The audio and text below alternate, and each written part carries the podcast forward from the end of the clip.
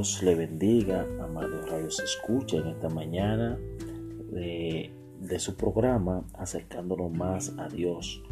Este programa de bendición para cada uno de ustedes. Damos gracias a Dios porque han tomado esta vía para escuchar palabra de Dios. Eh, en esta mañana tenemos un tema que Dios ha puesto en nuestro corazón, que es Eres mi socorro Dios. El tema es Eres mi socorro Dios.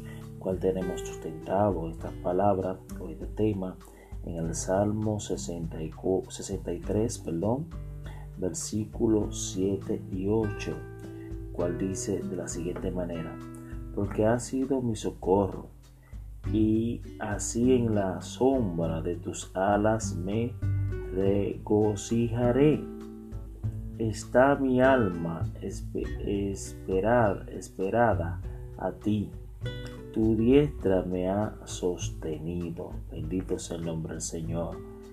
Eh, el Señor en esta mañana nos dice a cada uno de nosotros que entendamos de que nuestro socorro está en Él. El salmista David, que escribió este salmo, Salmo 63, eh, estamos en el versículo 7 y 8, él está reconociendo que el Señor lo escuchó, que escuchó su oración. Y cuando sabemos que Dios escucha nuestra oración es porque tenemos un tiempo de oración. Dice que en el versículo 1 de ese mismo salmo, dice que Dios, Dios mío, eres tú. De madrugada te buscaré. Y mi alma tiene sed de ti. Mi carne te anhela en tierra seca y árida donde no hay agua, para ver tu poder y tu gloria, así como te he mirado en el santuario, porque mejor es tu misericordia que la vida. Mis labios te alabarán, bendito sea el nombre del Señor. Así te bendeciré en mi vida y tu nombre alzaré mis manos, bendito sea el nombre del Señor.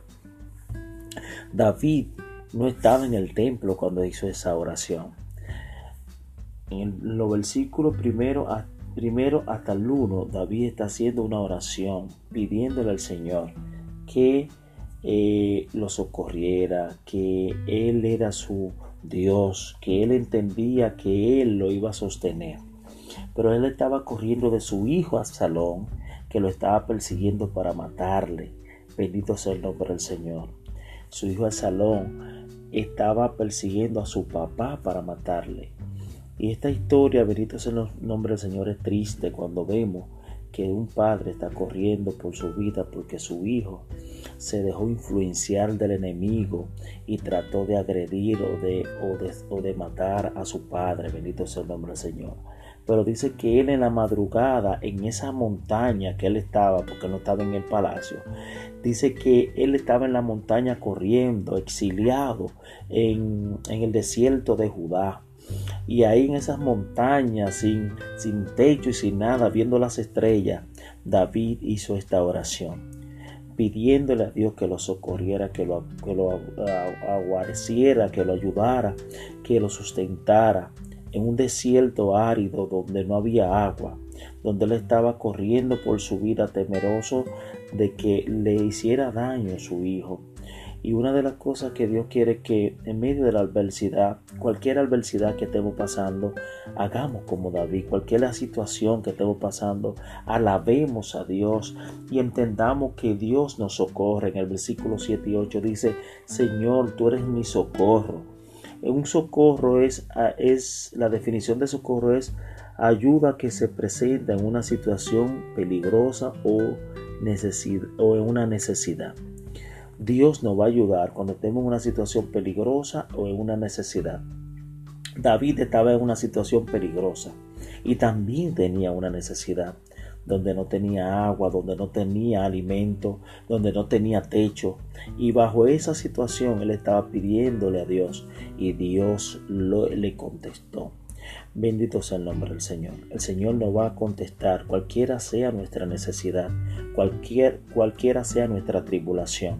El Señor nos va a socorrer, el Señor nos va a sustentar, nos va a ayudar y nos va a, guiar en el camino donde va a haber eh, eh, eh, abundancia, donde va a haber descanso, donde va a haber una, bendito sea el nombre del Señor, una bendición o, el Señor nos va a contestar de la mejor manera para que nosotros entendamos que Él está con nosotros.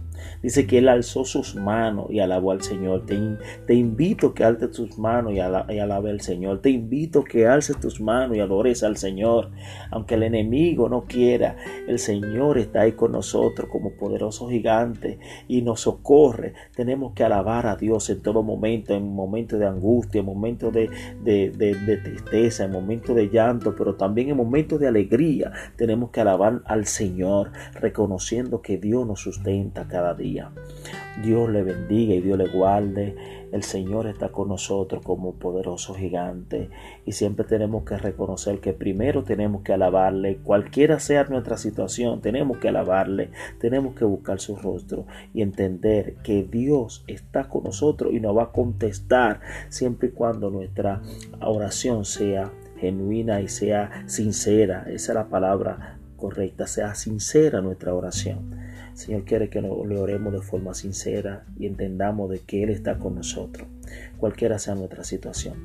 Dios le bendiga y Dios le guarde en esta mañana. Su hermano Omar, bendito sea el Señor, está con ustedes.